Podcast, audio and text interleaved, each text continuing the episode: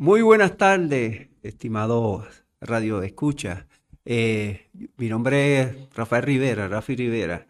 En sustitución del hermano eh, Rafi Valle, porque tiene unos compromisos, ¿verdad? Excúsenlo, que tiene unos compromisos ya eh, eh ajenos a su voluntad. Pero muchos saludos si nos está escuchando, eh, Rafi. Bueno, hoy vamos a, conversar un poco sobre un, un, evento que ocurrió en el 1991 y 90, ¿verdad? Que varios puertorriqueños participaron, ¿verdad? Específicamente porque en el día de ayer, en el día de ayer, eh, se conmemora el cese al fuego de la guerra del Golfo Pérsico del 1991, un ceasefire de la guerra del Golfo. Y de eso vamos a, a dialogar un poco sobre ese momento en el cual yo fui, fui partícipe eh, de, esa, de ese evento en el año 1990 y 91. Eh, muchos, muchos han escuchado hablar sobre, la, sobre los distintos conflictos, especialmente pues hoy que estamos viendo un, una invasión al territorio de Ucrania. Eh, que se sigue escalonando. Eh, como podemos ver en las noticias, como siempre se ha comentado. Así, en, esa, en, la situación de Ucrania está sucediendo como sucedió en, la historia, ¿verdad? Desde los tiempos de Adolfo Hitler, que invadió Polonia, invadió Austria, invadió Francia, invadió otros países, ¿verdad? Con una razón, ¿verdad? La razón de la raza o lo que sea. Después que él eh, tuvo su ensayo en la Guerra Civil de España, ¿verdad? Que eh, su fuerza, ¿verdad? El, Blitz, el Blitzkrieg, ¿verdad? Este, bombardeó muchas ciudades españolas, ¿verdad? Que fue como un ejercicio para él en ese momento. Pues si vamos a ver en la... Eh, durante diferentes conflictos, pues han habido un, un motivo. Por ejemplo, hoy día, pues, eh, y, eh, Rusia, ¿verdad? Este, reclama que, pues, esa parte, siempre ha reclamado que esa parte es, parte de Rusia. Muchos rusos viven allí. Eh, y pues acusan al presidente de ahora. Bueno, todo eso lo vemos en las noticias hoy día, ¿verdad? Y tiene un parecido a lo que vamos a discutir un poco, ¿verdad? Este, en el 19, desde, desde mucho antes, yo te diría que del mil, principio del siglo XX, cuando eh, Persia, ¿verdad? Que se llamaba todo ese territorio, se dividió en dos, dos territorios, eh, uno se llamó Irán y otro se llamó Irak. Eh, con capital en Bagdad y Teherán. ¿Qué pasa? Eh, al dividirse, pues el territorio de Kuwait, que hoy conocemos con la parte sur de Kuwait, pues ese territorio, pues estaba, pidió la independencia, ¿verdad?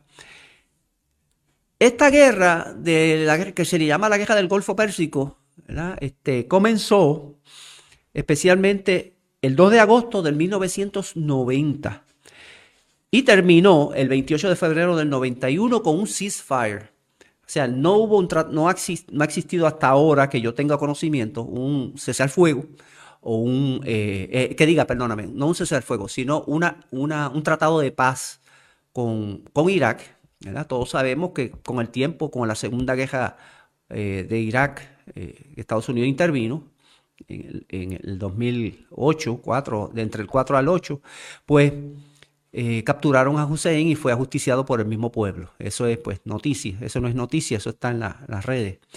Y sin embargo, pues en esa guerra, en, ese, en, ese, en, ese, en esos conflictos, ¿verdad? Porque una guerra pues fue algo diferente, porque en esta guerra solamente era un país contra 30 y, 34 naciones.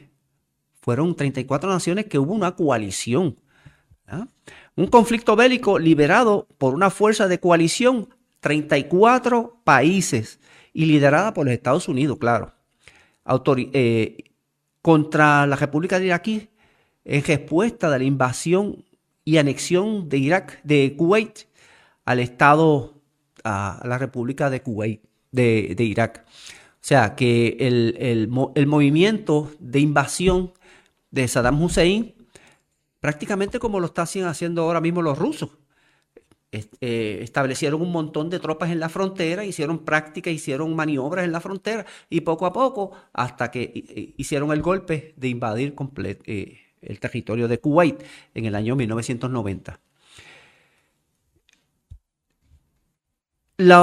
en ese momento, el presidente eh, George Bush padre, que era el que lideraba, era el presidente de los Estados Unidos en aquel momento, pues eh, ordenó la operación Escudo del Desierto, ¿verdad? Desert Shield, que era simplemente eh, enviar tropas a Arabia Saudita, ¿verdad? Y en Arabia Saudita se permitió la entrada de las tropas norteamericanas y establecer bases en diferentes sitios, la que permitió, ¿verdad?, que uno pudiera, los equipos de protección, ¿verdad? Eh, que supuestamente era para proteger la frontera, llegaran a, los, llegaran a ese lugar, a ese sitio, ¿verdad? Este, con, con, sin problema alguno. Ahora, había un problema.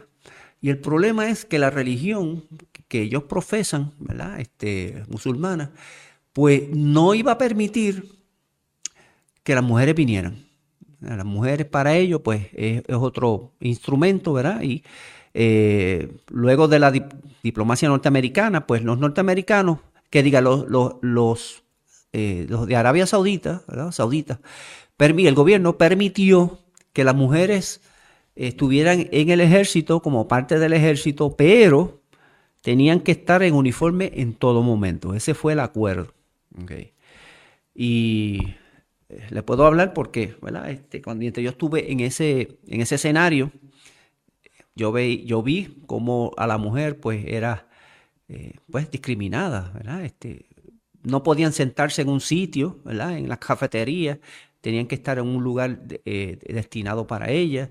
En los autobuses no podían sentarse al frente, tenían que irse a la parte de atrás donde estaba el motor, todo caliente. Siempre tenían que ir tapadas. Bueno, increíble, una cosa, una cosa, pues, es su cultura y se le respetaba en ese momento.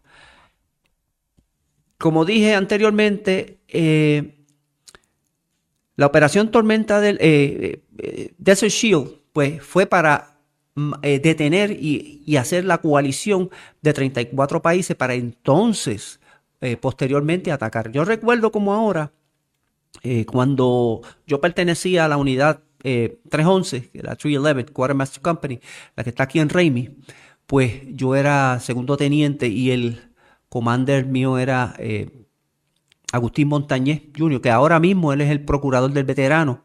Saludos si me está escuchando. Y pues nos llamaron para, nos alertaron a, finales de, julio, porque ya había tambores de guerra que estaban, que se estaban eh, en, el, en, el, oriente, ¿verdad? Se estaban llevando a cabo.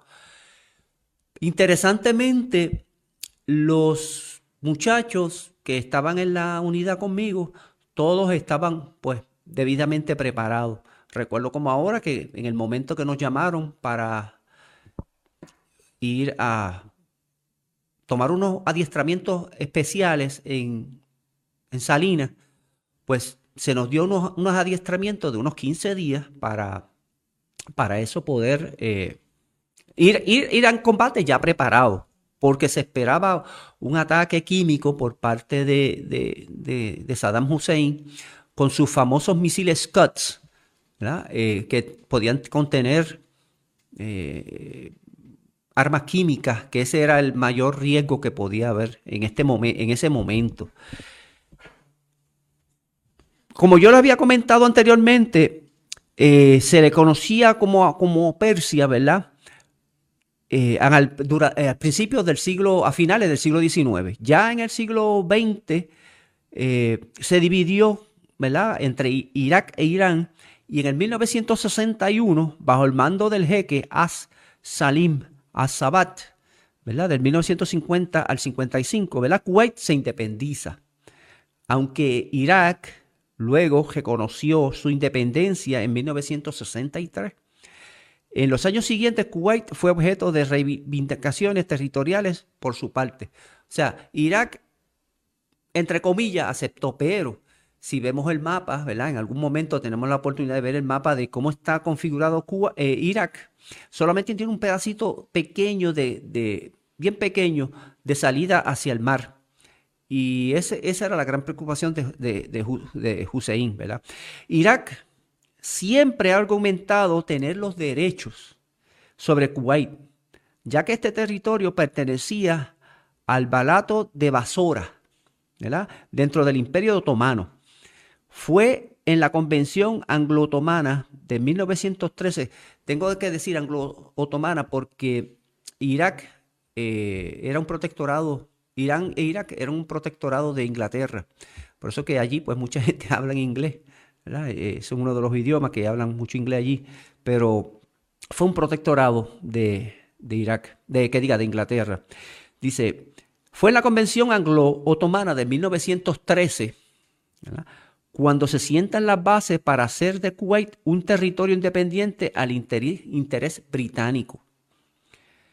Consideran así a Kuwait un enclave estratégico como el principal puerto natural de Irak en el Golfo Pérsico y se considera, se considera su independencia como un bloqueo marítimo a Irak gestado a principios del siglo XX. Ahora, durante la hubo una guerra entre Irán e Irak en los años 80, para ser más específico. Eh, el, Emirato de Kuwait se, vio muchas veces amenazado por la revolución islámica de 1979. Esa revolución islámica, la recuerdo como ahora, ahí fue cuando en, en Irán eh, la embajada norteamericana fue eh, invadida por, pues, por, los, por los residentes de allí, ¿verdad? Y tomaron prisioneros a todos los eh, todos los miembros de la embajada. Y esa embajada pues estuvo ocupada por Irak eh, de forma ilegal. Y eh, pues el presidente era Jimmy Carter y tengo que decirlo así mismo, Jimmy Carter pues era un poquito flojo, vamos a llamar así, ¿verdad? Recuerdo como ahora también que eh, estaban los rehenes, se llamaban los rehenes allá en, en, en Irán. y pues no había forma, ¿verdad? Eh, el presidente Jimmy Carter ordenó un rescate suicida que no dio fruto, sin embargo eh, murieron, murió un, helicóptero que, fue al rescate por fallas, fallas mecánicas y todos fallecieron los, los soldados que fueron a los marines que, fueron al rescate. Eh, muy lamentable. Pero sin embargo, en las elecciones del 79, del 80, el candidato a presidente de los Estados Unidos era Ronald Reagan. Ronald Reagan gana la presidencia de los Estados Unidos de forma abrumadora. Y recuerdo como ahora cuando él se presentó en la televisión y le dijo unas palabras directas al Ayatollah Khomeini. Le dijo, Ayatollah, yo tomo posesión de mi presidencia el 20 de enero del 1981. Si para esa fecha, cuando yo baje la mano, cuando diga que I swear y baje la mano y me convierta en el presidente de los Estados Unidos, en ese momento la primera orden que voy a dar es eh, meterte todo el ejército allá adentro. Así que piénsalo y suéltalo antes de que la furia norteamericana eh, te, caiga, te caiga encima. Y ya, todo, no, que si ese bromeando, que si pito, que si flato, y ok. Recuerdo todas las reacciones. Sin embargo, llega ese famoso día del 20 de enero del 1981, cuando está sentado Ronald Reagan en una esquina y está Jimmy Carter dando un discurso, cuando de momento él recibe una llamada, Jimmy Carter. Y, pues, este, le, pues le informa o, toma la llamada y recibe una información. Y se levanta y un minuto antes de tomar posesión, eh, Ronald Reagan, él dice, eh, señores, tengo que dar un anuncio eh, al pueblo de Estados Unidos. Y es que en este preciso momento el, el Ayatollah Khomeini decidió liberar a todos los rehenes que estaban de la embajada norteamericana que estaban eh, presos allá, los acaba de liberar y, se encuentran de camino hacia Alemania. Se tuvo que, y se tuvo que negociar con, ellos para eh, descongelar los fondos que el Shah de Irán tenía en, en, los Estados Unidos y en diferentes sitios. Se acordó descongelar ese fondo y que pasaran al Tesoro Nacional de, eh, eh, de, ellos, ¿verdad? Del, gobierno iraní. Así fue como se pudo eh, liberar. Y ahí el presidente Jimmy Carter empezó a llorar como que de alegría, esto y lo otro. Y yo observé la, yo pude observar la cara de, del presidente, del, ya mismo presidente Ronald Reagan, como que, qué alivio. Y lo sé que todas las unidades del Army, todas las activas, reservistas, todas estaban en alerta. Porque mi cuñado, ¿verdad? Que en paz descanse, pues, él me comentó que durante ese periodo, pues, estuvieron en alerta máxima. Eh, simplemente para, esperando la orden del presidente Reagan para meter mano, como dicen. Entonces, pues, pero ahí, pues, los rehenes. Sin embargo, hay una película que menciona sobre ese, ese incidente. No recuerdo ahora el título de la película, pero muy interesante. Eh, quien ayudaron en, en muchos de los casos fue la embajada canadiense que ayudó a liberar algunos de ellos y sin embargo pues los otros pues salieron yo diría que sería que ese fue el rescate más caro que ha existido en la historia verdad eh, de esos rehenes ok pues volviendo acá a, esta a, la, guerra del Golfo pues hubo una guerra entre Irak e, e, Irán, como yo mencioné anteriormente, que murieron muchos niños. Eh, Saddam Hussein usó armas químicas contra eh, Irak, contra Irán, para, pues, para sus propósitos. Por lo tanto, eh, pues lamento mucho. Este, eso fue bien lamentable. Las fotos todavía aparecen por ahí de los niños infectados, ¿verdad? Y pues en la primera fotografía, quiero mostrarles a ustedes, ¿verdad? La foto número uno. Ahí más o menos eh, vemos una descripción de lo que es Kuwait en comparación a, Irak, ¿verdad? El área, la capital, ¿verdad? Al, al, Kuwait. Una capital eh, sumamente eh, interesante, bien adelantada. Yo me quedé sorprendido cuando estuve en esas áreas. Eh, lamentablemente, pues yo tuve que ver un barco, había un barco crucero que Saddam Hussein lo mandó a quemar, ¿verdad? Él quería eliminar todas esas cosas de Occidente y, toda esa eh, pudredumbre, como él decía. Y mandó a destruir un barco que estaba allí en el, puerto. Eh, un barco crucero lo, ordenó a quemar y lo quemaron. Y, pero dicen que la gota que derramó el vaso para que él invadiera no solamente fueron las cuestiones económicas, sino que fue también el hecho de que Kuwait le había otorgado por primera vez en la historia de un país árabe musulmán, de creencia musulmana, el derecho al voto a la mujer. Y allí las mujeres podían caminar sin el vestido, ¿verdad? Sin, el, sin, los atuendos eh, eh, musulmanes, podían caminar libremente como, como en Occidente. Así que eso, eso fue lo que dicen lo que eh, encendió la llama de él, que por eso fue, esa fue la razón. Pero eh, fue por el petróleo. Él tenía, según yo supe, él tenía una, una deuda por esa guerra que tuvo de 10, de 8 años que tuvo contra Irak, de muchos millones, muchos, muchos millones con Kuwait, que Kuwait le prestó para que, para que tuviera esa guerra, ¿verdad? Y no le pidió, él le pidió, Saddam Hussein pidió como que le condonaran la deuda y, pues, eh, los Irak, este, Kuwait se, negó, ¿verdad? Y ellos se, argumentando de que habían luchado, o sea, eh, Hussein pidió eh, la condonación de la deuda, argumentando que habían luchado contra el régimen iraní y que era una amenaza también para Kuwait. A lo largo del 1989 se mantuvieron unos encuentros bilaterales que siempre hubo escaramuzas, ¿verdad? Sin que llegaran a ningún acuerdo.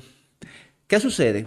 Pues ante esa situación desesperante que tuvo eh, Hussein, ¿verdad? Este, por su situación delicada, ¿verdad? Este, económica, pues no podía, podía pagar los millones que debía, 70 millones, pues eh, Saddam Hussein decidió eh, invadir.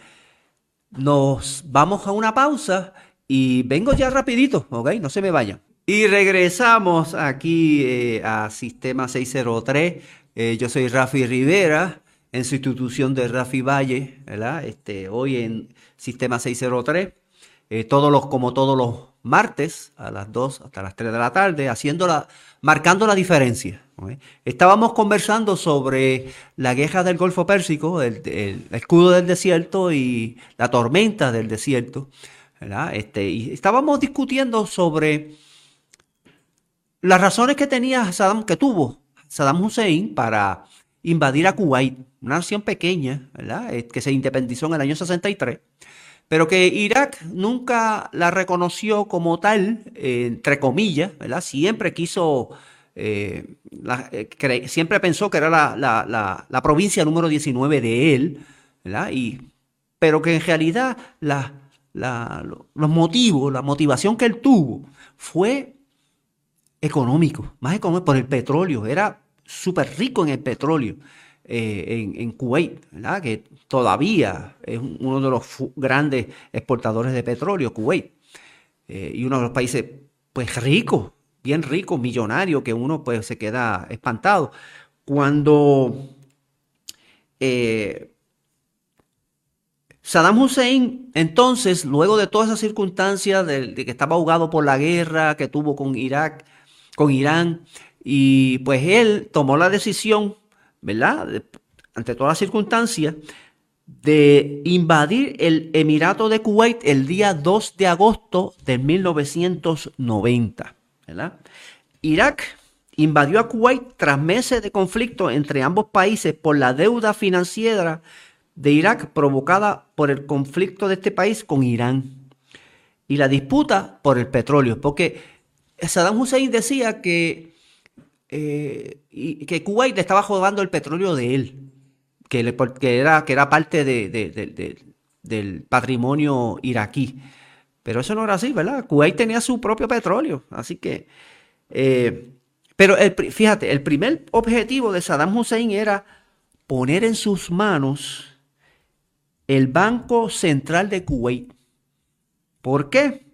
Porque eh, desde cuando invade a Kuwait, Ese día 2, inmediatamente eh, tomó todo el oro que tenía eh, ese banco y toda la reserva de dinares kuwaitíes.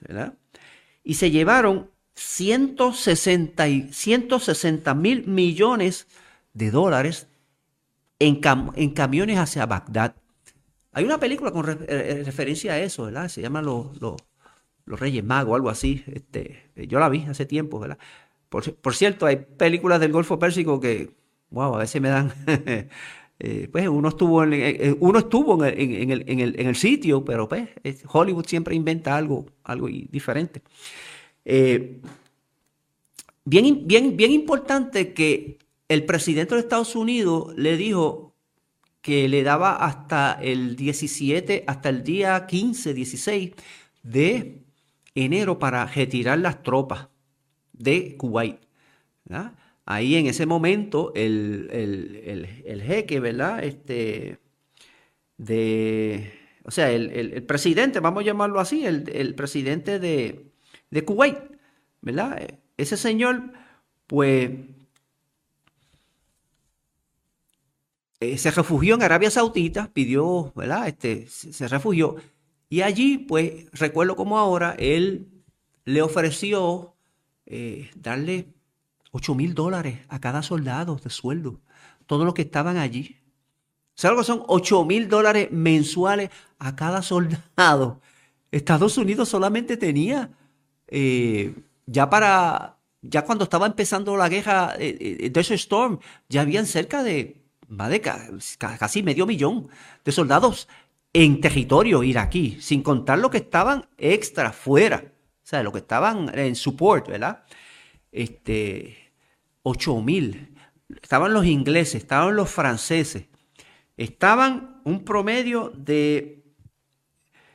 Mira, aquí yo tengo los países. Estaba Afganistán, estaba Argentina, Australia, Bahrein, estaba Bangladesh, Bélgica, Canadá, Checoslovaquia, Dinamarca, Alemania, Grecia, Honduras, Uruguay, no, Hungría, Italia, Marruecos, Holanda, Nueva Zelanda, Nigeria, Noruega, Pakistán, eh, Polonia, Portugal, Qatar, Senegal, Sierra León, eh, Singapur, Corea del Sur, España, Suecia, Siria, eh, este, este, los turcos y, los árabes unidos. ¿Qué sucede? Una de las estrategias de Saddam Hussein, ¿verdad? Si cuando se vio así acorralado, vamos a llamarlo así. Ah, y Estados Unidos, claro, Estados Unidos era el que estaba liderando eh, las tropas en, aquel, en aquel momento, ¿verdad? Eh, pues Saddam Hussein, pues se vio, él tenía un ejército superpoderoso. Eh, vamos, vamos, empezando para decir, tenía mil aviones, aviones de combate, MiG-21, MiG-25, tenía este, artillería, tenía de todas clases. Y lo, sé porque yo, vi este, los, que fueron capturados en aquel momento, tenía hasta eh, los Scott Missiles. Eh, y pues tengo una, una, experiencia que cuando nosotros eh, nos movilizamos para el área de, de, la zona de combate, ¿verdad? Nos, nosotros nos establecimos en un área de temporeros en lo que salíamos para los diferentes puntos del... porque la misión de nosotros, la 311, era de procesar cadáveres. Por lo tanto, era una misión, una misión este, crítica y no solamente tenían que ser cadáveres eh, norteamericanos.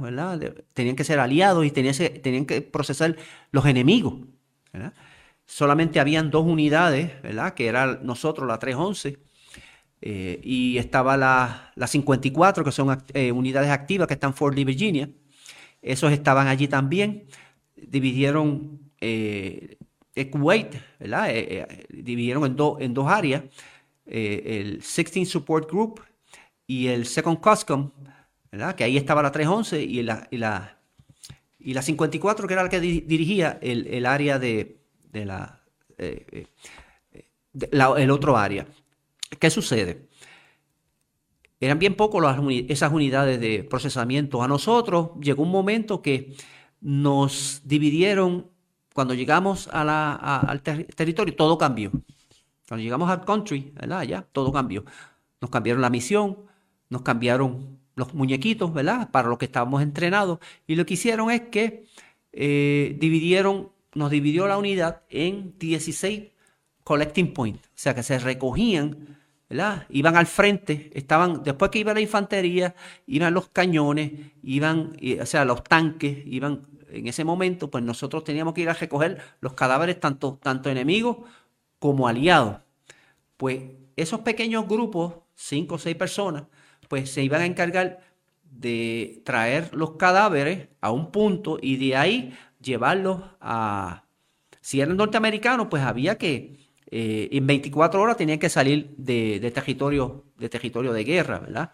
Por ejemplo, estaba esta otra unidad de Puerto Rico, que era la 394, ¿verdad? Que era el batallón, ¿verdad? Que nosotros pertenecíamos, pues ellos tenían el, el collecting point, el sitio, el sitio grande donde se recogía, y ahí estaban los, los, los que procesaban, que llegaban ahí para enviarlo fuera en una caja, pues en una caja de aluminio.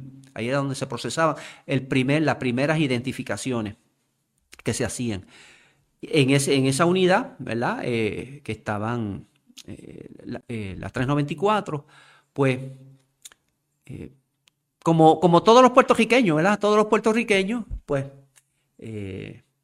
cuando Volviendo un poquito para atrás, quiero traer una foto, ¿verdad? De, del momento que nosotros nos llevaron, cuando terminamos el entrenamiento en Salinas, nos llevaron hasta el, la base, Roosevelt Road, ¿verdad? Porque de ahí entonces nosotros partimos, ¿verdad? El grupo, la unidad de nosotros, eh, no, la anterior, la anterior.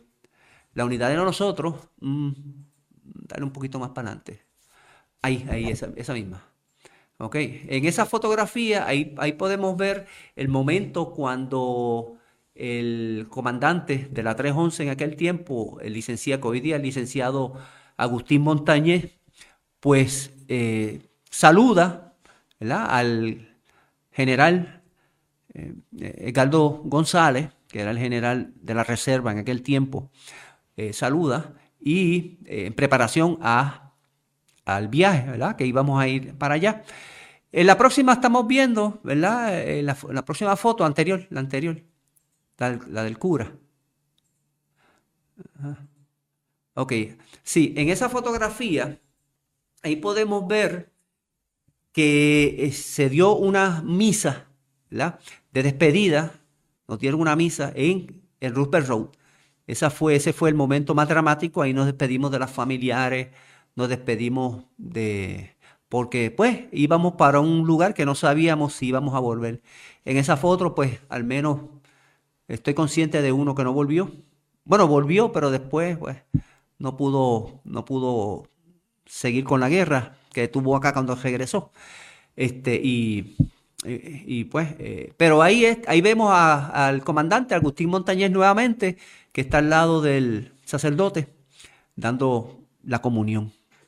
En la próxima foto, pues, eh, el, gobernador de Puerto Rico, ahí vemos un recorte de periódico, del periódico El Vocero, eh, donde el gobernador de Puerto Rico eh, nos saludó. En aquel tiempo el, gobernador era Rafael Hernández Colón, para descanse. Entonces el general de la Guardia Nacional, en aquel momento era el general, el, que era alcalde de Caguas, ¿verdad? Este, Willy Miranda Marín que en paz descanse también. Ahí lo vemos con, pues, al lado de Rafael Hernández Colón y, y pues el tiro ahí salí yo también, pero pues era porque estaban aglomerados ahí, ¿verdad? Eh, ahí el gobernador.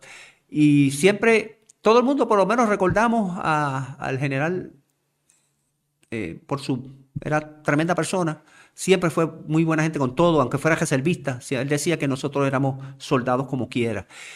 En la próxima foto, pues ya nosotros eh, nos despedimos, ahí llegamos al territorio, territorio de, Arabia Saudita, ¿verdad? Este, eh, primero enviamos un, contingente, ¿verdad? Se llama la Dance Party, que estaba compuesto por el sargento García.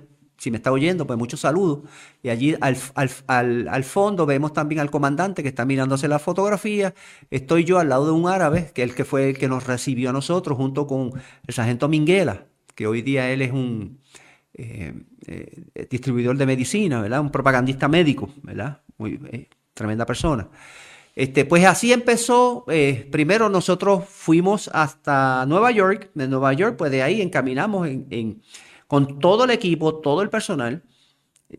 Fuimos derechito hasta España, en, el aeropuerto de Torrejón. En el aeropuerto de Torrejón, pues ahí nosotros pues hicimos eh, eh, eh, como una, una estadía de un día hacia el otro. Al otro día, pues regresamos y llegamos a un sitio en, en Cuba, en Arabia Saudita, que se le llamaba una, una, una, carpa gigante, que era lo único que había disponible en ese momento. Se llamaba Camp Jack. Ahí, pues, como puertorriqueños al fin, pues plantamos nuestra bandera allí al, al frente. Entonces, pues, a todo el mundo los todo el mundo le gustó esa idea de, plantar la bandera. O sea, nosotros fuimos los primeros que plantamos una bandera. Eh, siempre íbamos con nuestra bandera en todo momento. Cuando nos montamos en el avión, cuando nos bajamos, cuando estuvimos en, nuestras bases, nuestras bases allá, nuestras áreas, por lo menos la 394, las diferentes unidades de la Guardia Nacional, todas tenían su identificación de su bandera en algún sitio. Y tú podías identificar a los puertorriqueños, primero por el vacilón que tenían siempre, vamos a ver ahí, siempre estaban con un, con, ¿verdad? divirtiéndose, o eh, tenían su bandera. Y, la bandera la, defendían, la defendían como ustedes no, tienen idea, allí, allí se le daba respetar a la bandera. Recuerdo yo como ahora un incidente en, donde estábamos nosotros estacionados, se llamaba Camp Jack, ¿verdad? así fue como nombraron, eh, Camp Jack, que estábamos allí. Eh, eh, eh, temporalmente. Y llega un coronel, ¿verdad? Este, y ordena que quitemos la, bandera de Puerto Rico, que le, alegaba que la bandera de Puerto Rico, eh, la única que podía ondear allí era la de Arabia Saudita y la de Estados Unidos. Entonces, pues, ¿qué pasa? Los muchachos eh, dijeron que no le iban a, bajar y él llamó al comandante, llamó, nos llamó a todos nosotros y los muchachos dijeron, no, que eh, recuerdo yo que decía, mira, por el cadáver, por encima de mi cadáver, yo tenía unos cuantos policías estatales allí que sabían cómo dar duro, ¿verdad? Los muchachos sabían eh, dar duro. Pues ellos me decían, me decían, me decían, yo era teniente, me decían, teniente, mira, eh, vamos a meterle mano a ese individuo, olvídate, este, un puño, pues nadie, nadie, ¿quién fue? Nadie vio.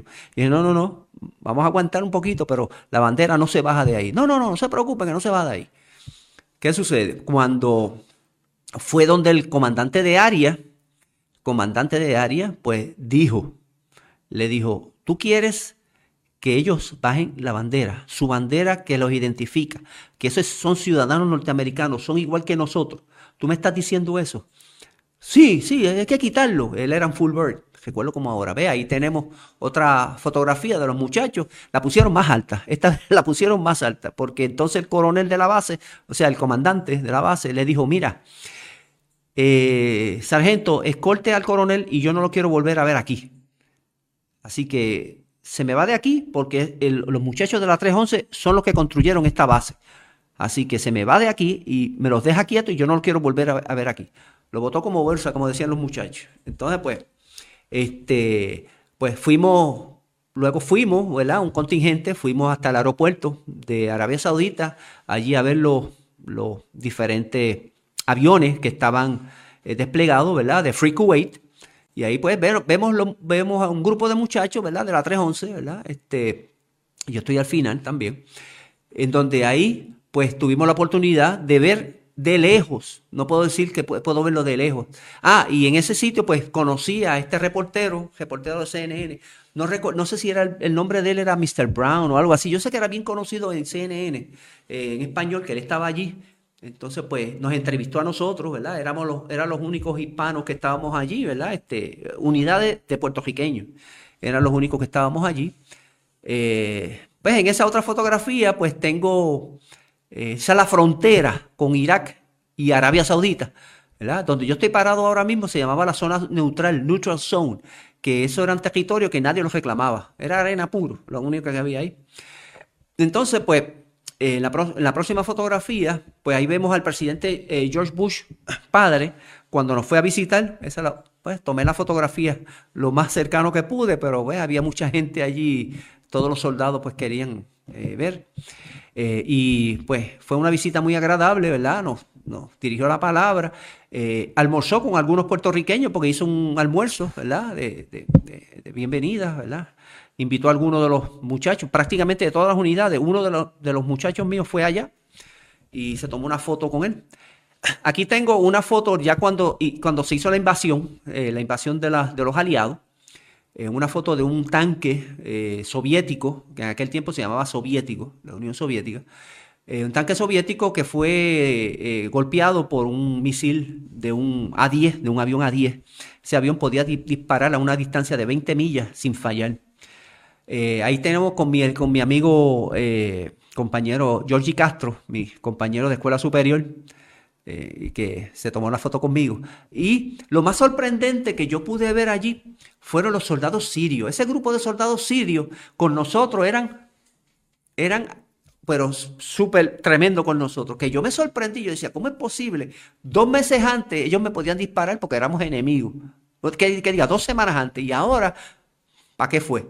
Y sin embargo, pues todos ellos fueron tremendas personas con nosotros y, muchos hicieron intercambio de uniforme, palcho, hicieron, bueno, hicimos una amistad tremenda, comieron con nosotros también, recuerdo como ahora, porque nosotros cargábamos, cargábamos con una cocina y teníamos comida caliente casi siempre, teníamos, eh, y un saludo al sargento eh, Gómez, que era el cocinero en aquel tiempo, tremendas comidas.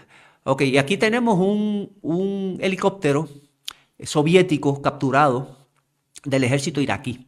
Eh, impresionante, era, eh, eso, esos helicópteros, impresionante. En la película de Rocky, la segunda parte, eh, se, tienen, se ven. Aquí tenemos la noche del 15, del 17 de enero de 1991, cuando empezó el ataque aéreo, ¿verdad? los misiles, los Scots, cuando empezaron a tirar Scots hacia acá.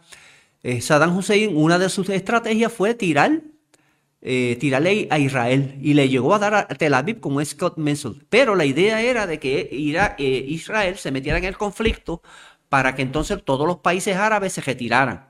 Esa fue su estrategia. Pero la estrategia más grande que tuvo eh, los Estados Unidos fue la diplomacia. Evitó que Israel ingresara en el conflicto y le enviaron muchos proyectiles antimisiles eh, Patriot, eh, los, Patriot Missiles, que eran para interceptar los misiles Scud.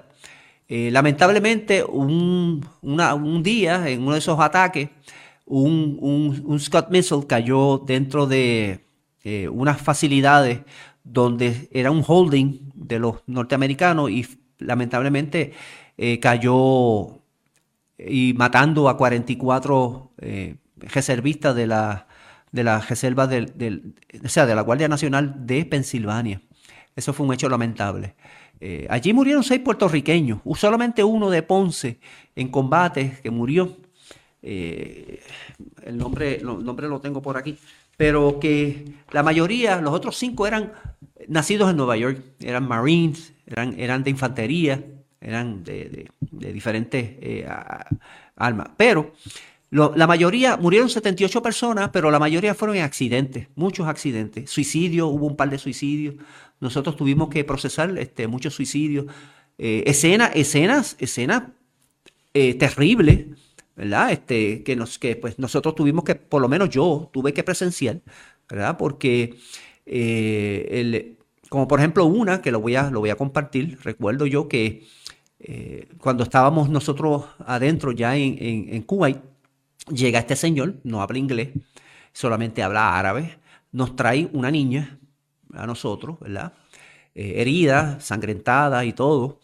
Y ese señor, pues, eh, nos las presenta a nosotros y, como nosotros tenemos doctores atachados a nosotros, teníamos doctores atachados, eh, médicos, pues cuando los médicos, el médico, pues él examinó allí mismo en el field, como dicen, la examinó, la niña estaba muerta, tendría como unos 13 o 14, 12 o 13 años por ahí aproximadamente. La escena tan dramática como fue ese momento cuando el hombre no entendía inglés, y menos español, claro, pero cuando vio el gesto del, del médico y de los demás muchachos que estaban atendiendo a la chica, cuando vio a ese hombre empieza a dar gritos, empieza a tirarse contra el piso, echarse arena en la, en la cara. Ave María, eso se me partió el corazón. Te digo, eso fue para mí un cantazo. Pues yo recuerdo, yo recuerdo que la hija mía tenía cinco años y cuando, cuando yo eh, me despedí de ella, me dijo, papito, no te van a matar, ¿verdad? Y yo le dije, no, no, no te preocupes, que yo regreso. Y ella lloraba todos los días, todos los días lloraba, porque en la escuela los mismos niños le decían, mira, te van a matar a tu papá, te van a matar a tu papá. En aquel tiempo no había internet, no había nada de eso, ¿verdad? No existía nada de eso todavía. Este, sí, bueno, existía internet, pero no, no como ahora. Y pues eh, fue una escena bien, bien, bien,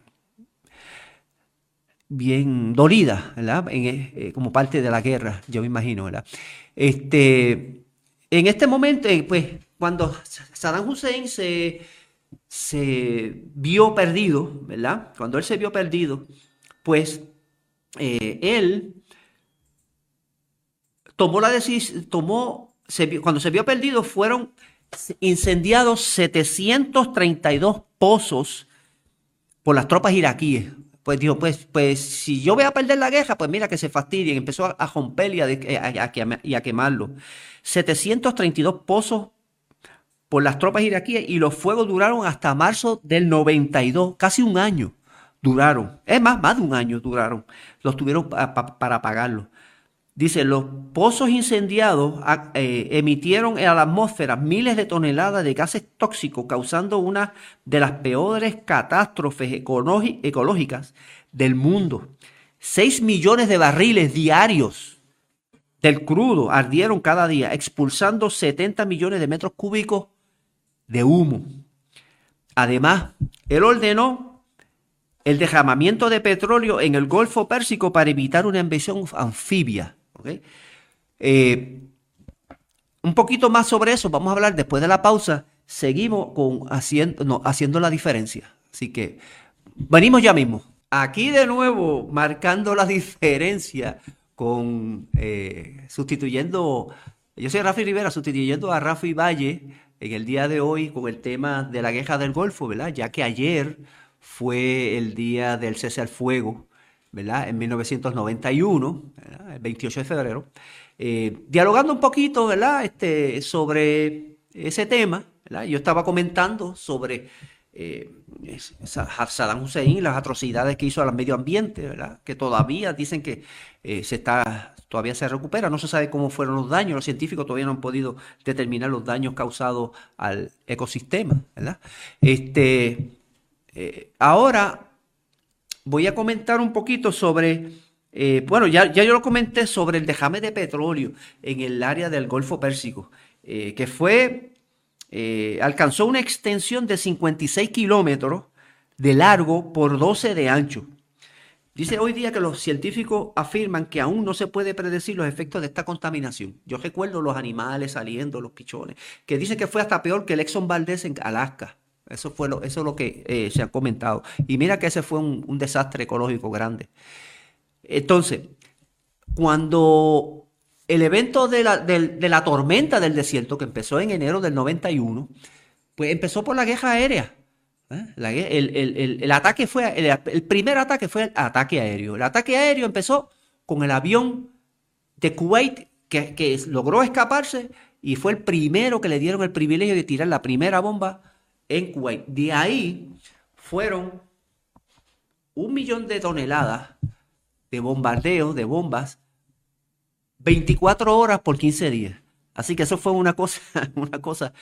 Y las estrategias de los aviones que habían en ese momento eran, hubo un avión que, que el primero que salió fue un avión que apagó todo, todo el sistema eléctrico lo desconectó, todo lo desconectó y ahí entonces vinieron los, aviones, eh, los A-10, los diferentes eh, aviones ah, de, las fuerzas norteamericanas, ¿verdad? Este, que lograron, lograron para la penetración. Luego vino el ataque terrestre. El ataque terrestre, ahí fue donde nosotros pues tomamos mayor acción porque, claro, teníamos que recoger, recoger los, los cadáveres enemigos, procesarlos como si fueran igual que nosotros y teníamos que procesar los cadáveres norteamericanos y los, de los aliados.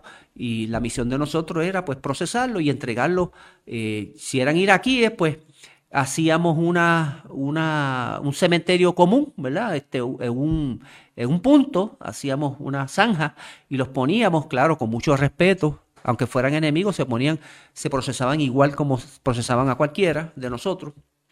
Y, y se, se anotaban las coordenadas en ese momento para entregárselo a un representante del gobierno iraquí, donde estaban las coordenadas, de las personas que estaban ahí, porque muchos de ellos, yo te diría que el 99% se lograron identificar, eh, eh, con papeles y todo, inclusive con, su, con sus objetos personales, que eran prendas, unas cosas extraordinarias, tenían prendas, joyas, tenían de todo.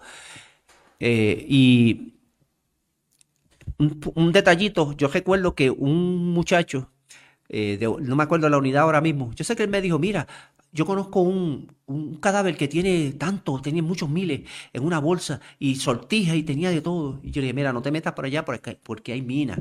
No, no, que vamos. Por la noche se fue, pisó una mina y pues me llaman, me dice, mira, que tenemos uno de, de, nosotros, pisó una mina y murió. Y cuando yo me acerco, me doy cuenta que era él. Yo dije, espérate. Yo le dije a él que no fue, ayer mismo, yo le dije, mira, ayer mismo que no fuera él. Bueno, eh, y recuerdo que quien me acompañó fue el, el, nieto de Luis Ferrer, Luis Trigo, me acompañó, él era teniente también, me recuerdo yo como ahora. Pero volviendo otra vez, eh, yo le había comentado que luego que Saddam Hussein hizo toda esa, esa acción, pues los Estados Unidos pues logró, eh, logró su, su, su, objetivo, ¿verdad? De liberar Kuwait. El general Schwarzkopf le, pidió al presidente, le dijo, mira, vamos ahora, ya que Kuwait está en nuestras manos, vamos a buscar a Saddam y procesarlo por crímenes de guerra, por lo que sea. Pero lamentablemente el presidente en aquel momento dijo, no, e, eh, no vamos a, buscar a Kuwait, no quiero más derramamiento de sangre, ya se liberó Kuwait, así que vámonos. Y pues no, no fueron a rescatar con las consecuencias que hubo después.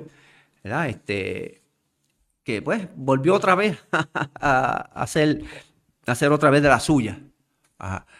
Pues la última fotografía, ¿verdad? Que quiero mostrarles, ¿verdad? De, que yo traje de allá, era, pues, el primero de arriba, vemos un billete de, pues, que con la cara de Saddam Hussein, que, que circuló en, aquel, en el área de Irak y que muchos de ellos fueron capturados. En la foto de abajo, cuando los norteamericanos eh, empezaron a tirar propaganda, ¿verdad? Este, pidiéndole a las tropas que se rindieran, ¿verdad? En la última de abajo ustedes pueden observar e, esta otra última fotografía, el, en el dibujito de abajo, podemos observar cómo le están hablando al, al, iraquí que se, que se rindiera y que pensaran en su familia. Eso es lo que quería decir, ese, mensaje, que lo, lo, tiraron por los papeles. Y, en parte dio resultado, pero yo digo que el, el verdadero problema que tuvo Hussein fue la falta de supply, o sea, de, de, logístico. No tenían comida, no tenían agua. Eran, allí todos esos soldados estaban allí. Ah, inclusive habían hasta, hasta, maestros de escuela, niños con armas. Hasta un maestro. Nosotros capturamos un montón de prisioneros civiles con armas que ellos, me ellos decían, mira, había un maestro de matemáticas que decía, mira, yo no sé por qué yo estoy aquí. Y me dieron un arma yo no sé ni usarla. Hussein me dijo, si no, eh, si no me defiendes a Kuwait, mato, matamos a tu familia. Entonces, pues mira, me entregué. Se entregaron prisioneros por un tubicio de llave. Nosotros, la 311, capturamos unos cuantos. No, realmente no los capturamos, se entregaron. Se entregaron. Y eso era, pues, a dos por chavo. Y era por eso, por, la, por mucho de ellos era por, por el hambre, la sed. Eso fue, eso fue lo que lo perjudicó mucho a él. Y pues no tenía, había muchas limitaciones. Ok. Esto último, una, una tablilla, ¿verdad? Que traje de uno del ejército republicano y las medallas que nos dieron luego cuando regresamos.